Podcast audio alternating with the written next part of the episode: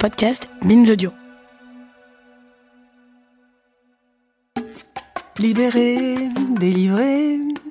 Vous aussi, vous avez peut-être entendu cette chanson, allez, 5000 fois au moins. En tout cas, si votre progéniture est née dans les années 2010, ce qui est mon cas. C'est aussi la chanson qui me vient pour évoquer la fin des règles. Car oui, c'est aussi une libération. Il y a sept ans, sortait un essai percutant, Ceci est mon sang, par l'autrice Élise Thiebaud. Comme en écho, elle sort ces jours-ci Ceci est mon temps, pour parler de ménopause cette fois.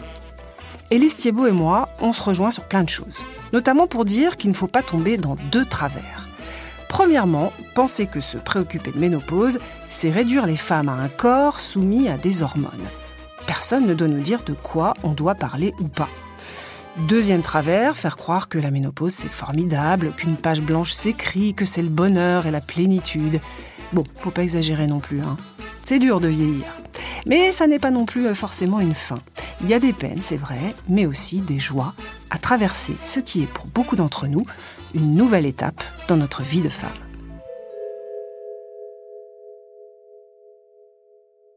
Bonjour Elise Thiebaud. Bonjour. Alors, j'ai beaucoup aimé votre livre. Euh, j'ai vu qu'il y avait euh, plein de références communes avec euh, Chaud dedans. vous avez 61 ans. Donc, le recul que moi, j'ai pas encore aujourd'hui, pour pas flipper parfois quand je me sens déprimée, fatiguée, que j'ai chaud, que je m'emporte sans raison. Et vous, vous dites qu'après quelques années, ben, le corps, finalement, il fait le job et que les moments difficiles, ils finissent par passer. Absolument, c'est un peu comme la puberté, ça dure pas toute la vie. C'est un moment de remaniement euh, hormonal, il se passe beaucoup de choses dans le corps. Et le corps euh, lui-même, il a une intelligence, une puissance propre Évidemment, nous sommes conditionnés à croire que ça n'est pas vrai, que nous ne sommes que voués euh, à décrépitude et malheur. En réalité, il se passe quelque chose à l'intérieur de nous. Les hormones qui sont plus produites par les euh, ovaires, elles sont produites par d'autres euh, glandes. Et puis, peu à peu, le corps s'habitue, se modifie, retrouve un équilibre. Et il y a beaucoup de symptômes ou de, manifestations. je préfère parler de manifestations que de symptômes, puisqu'il ne s'agit pas, d'une maladie. maladie. Bon, pour la manifestation, je sais pas exactement ce qu'on revendique, mais euh, ça reste à découvrir. Il y a beaucoup de, manifestations dont on pense qu'elles sont le signal d'une entrée dans la vieillesse et que ça va jamais partir. Par exemple, les douleurs articulaires, on est persuadé que ça va durer tout le temps, ça a été mon cas, et en réalité, c'est pas du tout le cas ça s'arrange euh, énormément que ce soit ça ou que ce soit évidemment les bouffées de chaleur, elles disparaissent. Mmh. Bah, tant mieux, c'est rassurant. Non, mais bien sûr, c'est important de, savoir qu'il se passe encore quelque chose. Il se passe encore euh, des choses au plan hormonal. Et puis, il y a des équilibres nouveaux qui se trouvent et qui sont parfois très surprenants et intéressants. Lesquels, par exemple? Eh bien, par exemple, euh, il y a, euh, moi en tout cas, je trouve que il y a une beaucoup plus grande assise dans mon corps que je n'avais précédemment. Alors c'est à la fois pour des raisons euh, psychiques, sociales, euh, mais il y a une sensualité, euh, par exemple, très particulière que je n'ai découverte qu'après la ménopause. C'est-à-dire qu'avant, c'était très orienté sur les organes sexuels, sur le clitoris. et maintenant, il y a quelque chose de beaucoup plus diffus, de beaucoup plus sensible, alors qui je pense est lié euh, à l'âge, pas particulièrement à la ménopause, mais qui est une très belle découverte de l'âge, moi je trouve, c'est cette, euh, cette sensibilité extrême, euh, beaucoup plus grande aux phénomènes cycliques de la nature, à, des vibrations subtiles, à, des moments précieux. On, sait les, les, hmm. ressentir et je pense que ça a aussi une dimension physiologique. Je pense vraiment que euh, l'énergie se répand différemment dans le corps et nous permet euh, de ressentir des choses beaucoup plus belles. Ça me rappelle ce que m'avait dit euh, une invitée précédente, Véronique Gallo, l'humoriste. Elle me disait qu'après ses 45 ans, elle avait commencé à marcher dans la nature, dans la forêt, qu'elle en avait besoin. C'est marrant parce que vous n'êtes pas la première à me dire ça. Euh, moi aussi, hein, j'aime bien me promener dans la nature aussi, alors que je me considérais comme une, une urbaine à 150% euh, auparavant. Alors vous dites aussi, dans Ceci est mon temps, qu'il faut accepter que nous, les femmes, on traverse des cycles de vie et que la ménopause en fait partie. Alors, nous les femmes et nous, tous les êtres humains, nous traversons des cycles. Euh, on vit sur l'idée que seules les femmes auraient des cycles parce que le leur est le plus visible, le plus euh, euh, spectaculaire, je dirais même, même, si les règles restent tabous et sont des choses cachées. il y a néanmoins énormément de, de cycles qui persiste dans, chez tous les êtres humains. Et une des choses qui m'importait, par exemple, c'était de dire que à la ménopause correspond euh, de manière assez symétrique euh, l'andropause et que l'une des manières de l'envisager, c'était de penser ça de manière un peu moins sexuée. L'andropause, donc, qui touche les hommes. L'andropause qui mm. touche tous les hommes. Mm. Mais pas forcément avec les mêmes manifestations euh, et, moins avec ce coup près là entre 45 et 55 ans. C'est un peu plus tard pour eux, me semble-t-il. C'est un petit peu plus tard, effectivement. Hum. Euh, alors, quand, euh, je le disais d'ailleurs, ceci et mon sang est sorti euh, il y a sept ans, puisqu'on parle de cycle, et vous rappelez que sept ans, c'est un cycle important. Oui, euh, les, Grecs et les Grecs et les Chinois d'ailleurs aussi euh, parlent de 7 ans, c'est l'âge de raison, 14 ans, c'est l'âge de la puberté, 21 ans, c'est celui euh, où on arrive dans la sexualité, 28, celui de la maternité, et grosso modo, tout le monde tombe à peu près d'accord que 49 ans, c'est le climatère. Tout le monde appelle ça le climatère, et le climatère, il touche aussi bien les femmes que les hommes. Il prend des formes différentes, mais cette idée euh, cyclique est euh, assez étonnante. Parmi les, choses que je trouve assez touchantes, c'est euh, que avant l'invention du mot ménopause en 1816 par Charles de Gardanne, on avait plusieurs mots pour désigner la ménopause et il y en avait un auquel je m'attache particulièrement qui est l'âge du retour. Mmh et l'âge du retour ou le retour d'âge ça renvoyait à cette idée qu'on atteignait euh, au moment de la euh, péri, pré, ménopause ou ménopause un glow particulier parce que on était en fait délivré des cycles menstruels et du risque de grossesse que euh, ça nous amenait une, une liberté. Moi, j'ai ressenti vraiment très fortement avec l'arrêt de mes cycles pour plein de raisons, mmh. une chape de plomb qui, qui, qui s'envolait eh bien, dans ce moment-là, euh, les femmes euh, vivaient euh, un, retour d'âge, un renouvellement de leur beauté, de leur sensualité, de leur sexualité. D'ailleurs, les hommes aimaient bien aller dans les théâtres, voir celles qui agitaient particulièrement leur éventail, parce que c'était ce signe des bouffées de chaleur était un signe que peut-être elles pourraient être des bonnes amantes, mhm. expérimentées de surcroît et sachant ce qu'elles mhm. veulent. Parce qu'elle n'avait plus peur des grossesses en particulier. Voilà. Alors justement, vous, vous l'évoquez à, demi-mot, mais des moments difficiles, vous en avez vécu à chaque règle en fait, puisque vous étiez atteinte d'endométriose. Quand on parle de libération, euh, vous en savez quelque chose? Ah oui, effectivement, l'arrêt des douleurs de règles euh, euh, qui étaient fréquentes et des douleurs en dehors des règles, parce que l'endométriose, on a mal pendant l'ovulation, on a mal avant les règles, on a mal après les règles, on a mal quand on digère, on a mal quand on a des relations sexuelles. Donc ça fait quand même beaucoup de, situations. Et effectivement, l'arrêt de ces douleurs a changé littéralement ma vie.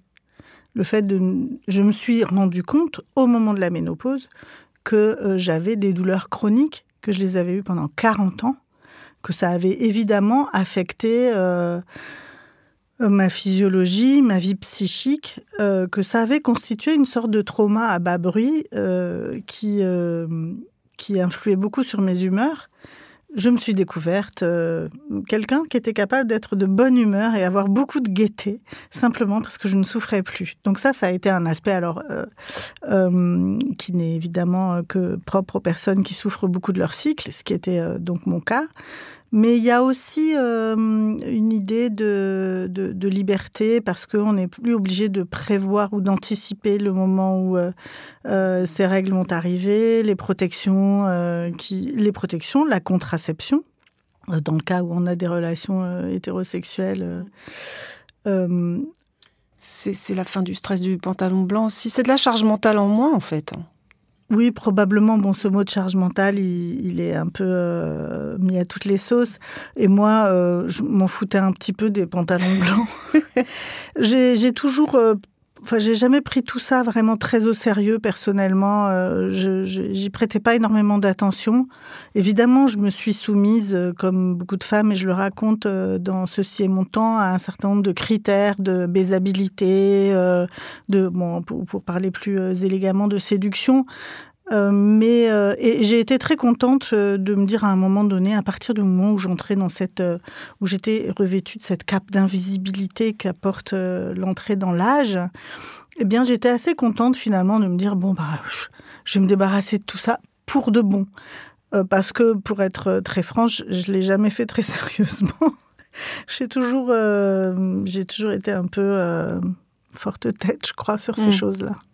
Mais la libération, justement, je rebondis sur ce que vous dites, c'est aussi de plus être sur le, marché de la bonne meuf, comme dit euh, Virginie Despentes, quand il n'y a plus les mêmes attendus, euh, les mêmes injonctions lorsqu'on est plus jeune. Alors, c'est très ambigu, c'est très ambivalent. Il faut quand même euh, être honnête avec ça, parce que je, trouve que sinon on se ment ou on est dans le déni et on reproduit des injonctions nouvelles.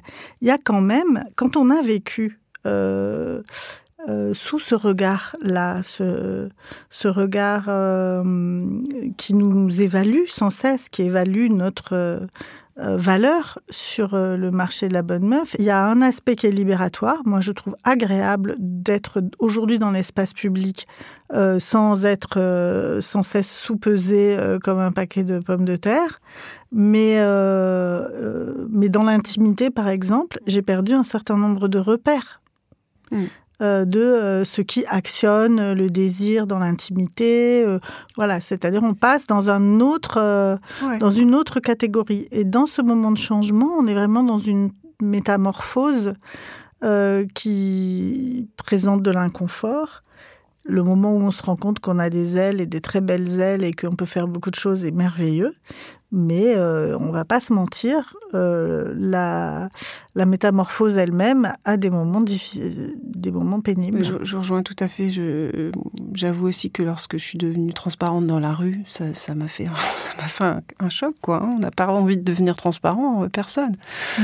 Euh, mais quand même, euh, pour voir les choses du bon côté, effectivement, vous parlez d'une forme de libération, de pas, de plus vivre pour l'espèce en gros, hein, euh, de plus être assigné à notre fonction reproductive, et tant pis si ça passe par moins de séduction. Bon, après, il faut interroger ce qu'on entend par la séduction. J'ai gagné aussi des formes de relations que je n'avais absolument pas avant.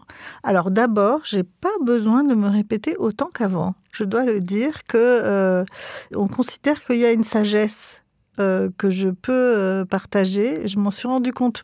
c'est euh, d'un côté le côté d'Aaron, qui, est, qui, est, marrant, qui est assez drôle, et, mais aussi il n'est plus aussi important dans l'espace public ou dans les relations interpersonnelles, professionnelles, etc., pour les hommes de me dominer. De vous dominer Ben oui, parce que je mm. ne suis plus une proie possible. Mm. Mm. Euh, finalement, je deviens euh, euh, cette transparence ou cette, cette non-baisabilité renforce l'estime possible ou la ou l'authenticité de nos relations ou de ma parole, qui est moins mise en doute puisqu'il est moins urgent de me dominer. Vous devenez davantage une égale, peut-être. Je deviens plus une égale. Après, pour d'autres choses, je vais, je vais faire aussi un petit peu plus peur. C'est vraiment une hmm. des choses qui arrive avec la, vieillesse, euh, qui fait partie des grands fantasmes. Mais euh, moi, j'apprécie euh, et, je, et je goûte avec beaucoup de plaisir ce que m'amène le, le, cette liberté de mouvement nouvelle et cette liberté de parole euh, et la crédibilité que j'acquiers parallèlement à ma perte de valeur sexuelle. Très intéressant. J'aime bien dans votre livre ce que vous parlez de, vivre une sensualité euh, différemment, d'explorer son corps différemment. Absolument, d'explorer et réinvestir euh, mon corps euh, dans sa sensualité, euh, de euh, d'explorer le tantrisme, par exemple, de, de, de, de, vivre ma nudité dans l'intimité ou dans la nature. de d'avoir des relations intimes qui ne soient pas fondées sur le coït, mmh. bah, ça embellit ma vie. Euh, c'est un apprentissage. Je regrette beaucoup, et c'est, enfin, mais je, je le regrette euh, pour moi, mais j'envoie presque un message. Euh, apprenons davantage à aimer véritablement et, à s'aimer nous-mêmes. Il y a plein de, de, façons de le faire, et quand on y arrive, probablement l'émerveillement est très supérieur à ce qu'on pourrait imaginer. Mais c'est vraiment tout un processus. Et vous dites euh, dans le livre que vous avez découvert les huiles et que ça a été la révolution. Alors dites-nous tout, Elise Thibault. Quelles huiles? Alors, bon, parmi les choses qui entravent un peu la sexualité, en tout cas la sexualité hétéronormative euh, fondée sur le coït, mm. Euh, ce que j'appelle, euh, bon, à partir d'un certain âge, ça va, si on ne prend pas soin de ça, ça va être un peu la rencontre de la demi-molle et de la demi-sèche, hein, puisque les hommes ayant eux-mêmes une érection un peu euh, plus erratique. C'est cruel ce que vous dites. C'est drôle, c'est pas cruel, c'est voilà. Et puis, bah, la, la sécheresse vaginale s'invite quand même très souvent dans les vulves des personnes ménopausées. Euh, et c'est pas euh, de ces invités qu'on accueille avec un grand plaisir euh, parce que euh, la sécheresse nous empêche de, de, jouir agréablement de notre sexe, y compris en dehors des relations sexuelles. Et ça, c'est quelque chose qui n'est pas du tout euh, pris en compte euh, par la médecine de manière assez correcte. En revanche, j'ai eu la chance de rencontrer une sage-femme euh, géniale avec qui j'avais que j'avais aidé à écrire un livre qui s'appelle Au bonheur des vulves et qui m'a dit mais en fait le secret c'est les huiles effectivement. Il faut mettre de l'huile. Toutes les huiles à part l'huile de vidange, mmh. mais comme je dis souvent, non mais toutes les huiles, il faut lubrifier, c'est indispensable parce que lubrifier et euh, soigner sa flore. Euh, qui peut, euh, si on n'y fait pas attention, euh, s'altérer. Donc ça entraîne aussi d'autres d'autres difficultés, des, des, des, infections, etc. Si j'ai bien retenu, elle recommande l'huile d'onagre. Elle, ça m'a beaucoup intéressé ce passage. Alors l'huile d'onagre, évidemment, est, est, est, très efficace parce mm. qu'elle elle comporte aussi un peu de phytoestrogène.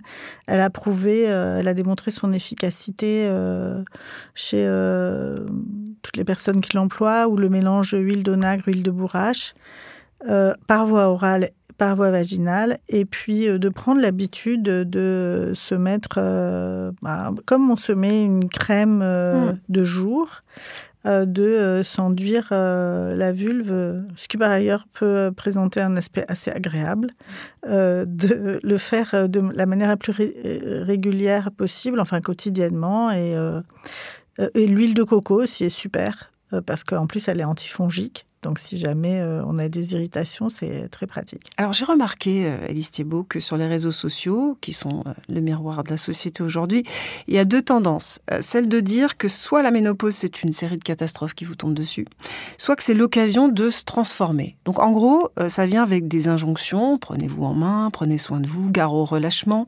faites, de votre vie quelque, faites de votre vie quelque chose après 50 mm. ans. C'est quand même beaucoup de pression, tout ça, non? Ah oui, ça m'exaspère, cette idée de se réinventer à cause de la ménopause, enfin grâce à la ménopause, hmm. avec la ménopause.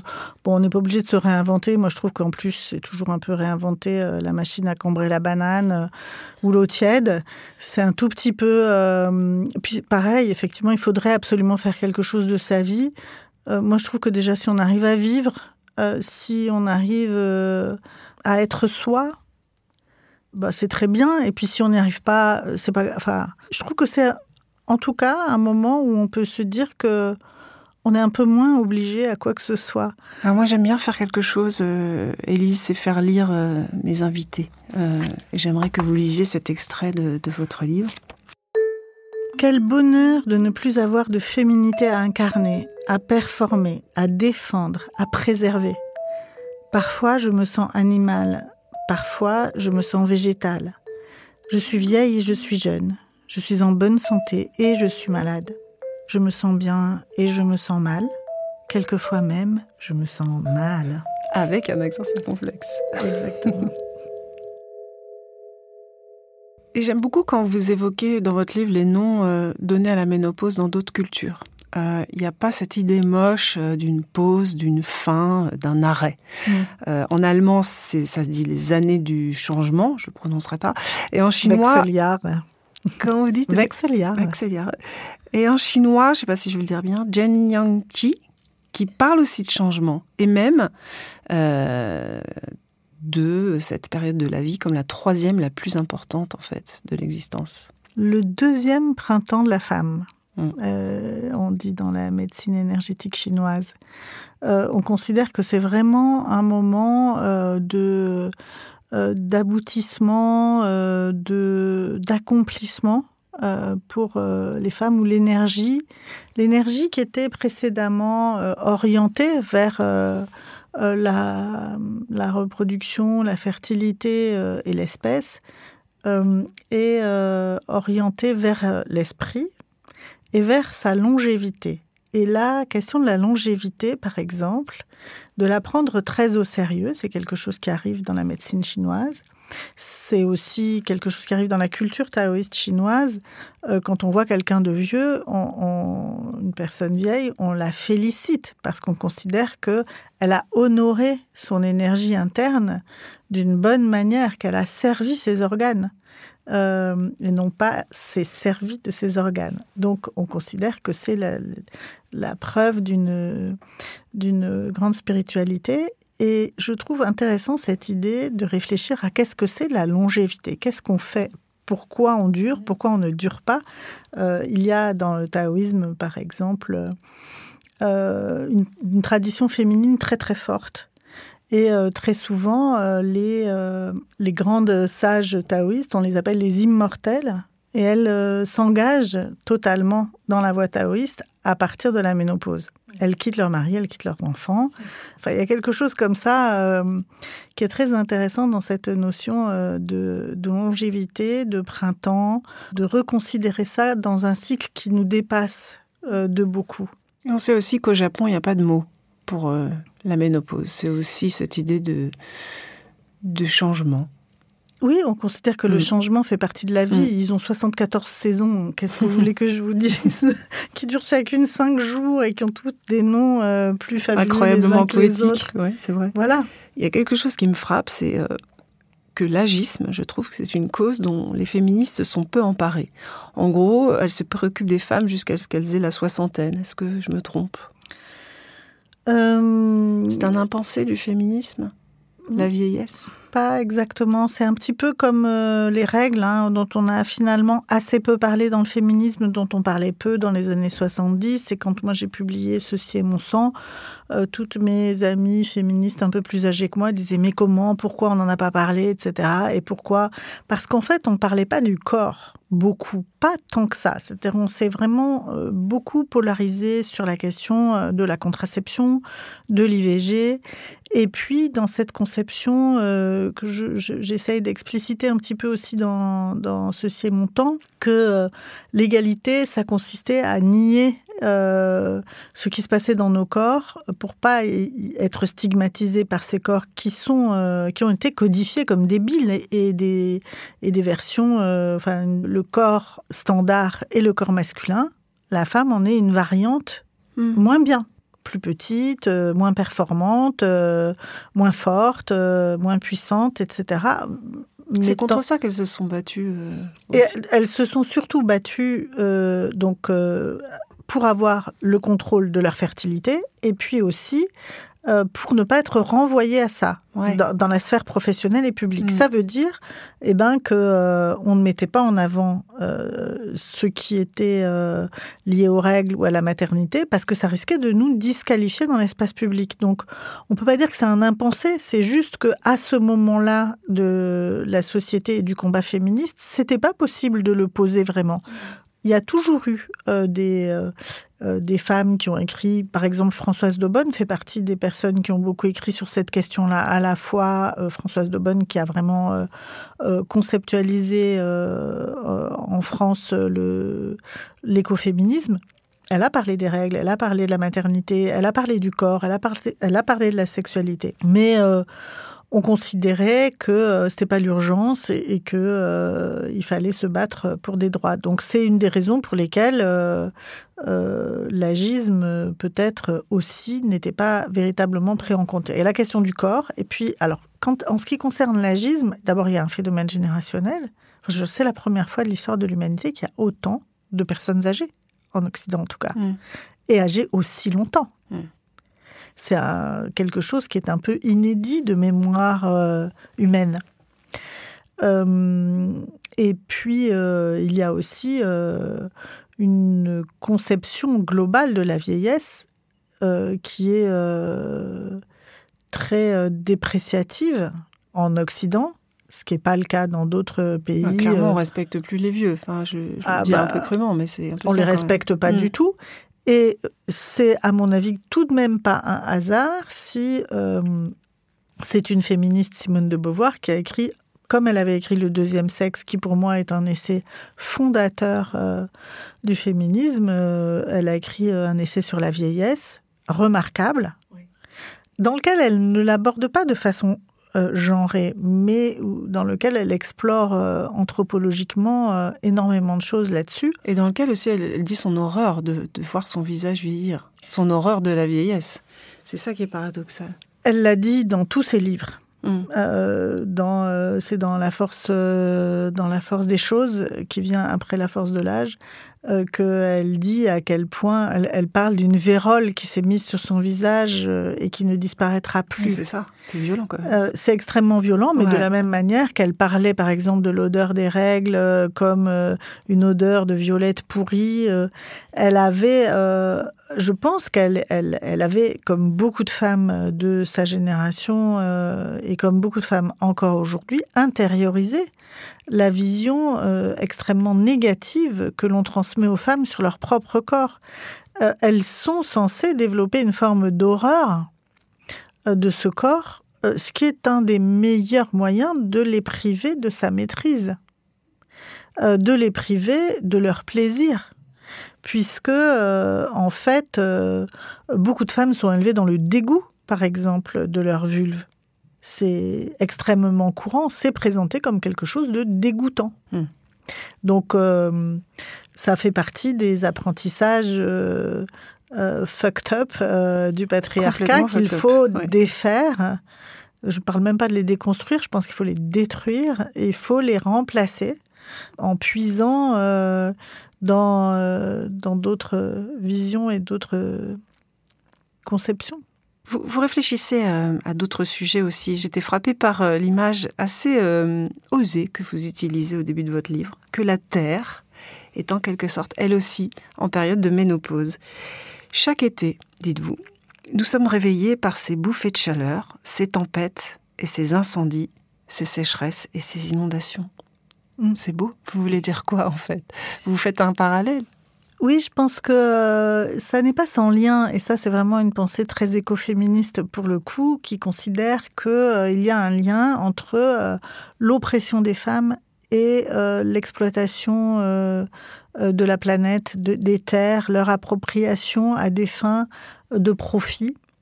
Et effectivement, je pense qu'à partir du 19e siècle, qui est euh, le moment euh, où on invente donc le mot ménopause, euh, c'est aussi le moment de l'exode rural, c'est le moment euh, de la révolution industrielle, c'est celle où nous perdons contact avec les cycles, c'est la disparition de la nuit, et euh, on se met en surchauffe, et comme on va mettre la planète en surchauffe. Et ça, c'est quelque chose qu'on ne peut que remarquer, et je me suis dit, tiens, en traversant la ménopause, eh bien, j'acquiers aussi une sensibilité euh, plus grande à des phénomènes qui me dépassent. C'est pourquoi je m'étais aussi beaucoup intéressée euh, dans le dernier chapitre euh, à la vie des orques, menacés par l'étouffement des parmi océans. les rares animaux à être ménopausés. Exactement. Ouais. C'est formidable. Là aussi, je ferai un épisode sur les orques. J'adore. J'adore cette histoire des orques. Ben écoutez, merci beaucoup, euh, Élise. C'était passionnant. Euh, je rappelle le titre de votre livre Ceci est mon temps. Euh, il est paru au Diable Vauvert. Merci infiniment d'être venu nous voir. Merci à vous d'avoir écouté euh, Chaud dedans. Pour euh, réagir à cet épisode, il y a une page Instagram dédiée. Je vous y attends pour euh, vos questions et, vos témoignages. N'hésitez pas aussi à vous abonner pour recevoir tous les épisodes dès qu'ils sortent. Cet épisode était coproduit par Binge Audio, à la réalisation Paul Berthiaud, à la production Lohan Bess. À dans deux semaines.